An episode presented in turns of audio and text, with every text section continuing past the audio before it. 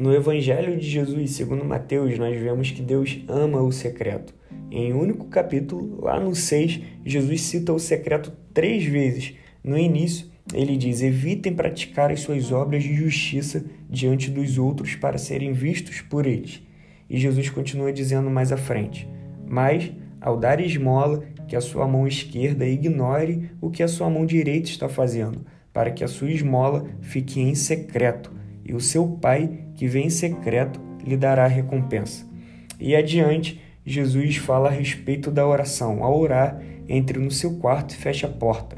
Ore ao seu Pai, que está em secreto, e o seu Pai, que vem em secreto, lhe dará recompensa.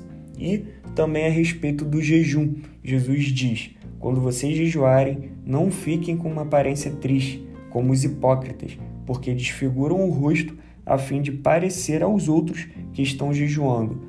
Mas vocês, quando jejuar, unge a cabeça e lave o rosto, a fim de não parecer aos outros que você está jejuando, e sim ao seu Pai, em secreto. E o seu Pai, que vem em secreto, lhe dará recompensa. Então, irmão, fica claro: Deus recompensa o que é gerado no secreto. E que o nosso foco não seja a recompensa, né? Mas que o nosso foco seja o relacionamento com Deus. Deixa que Deus expõe através da sua vida o que você está gerando no secreto. Não torne público o que não foi gerado no secreto. Não torne público o que não foi gerado em oração. Cara, fique em paz, porque na hora certa Deus vai expor tudo aquilo que está no seu coração. Que Deus te abençoe.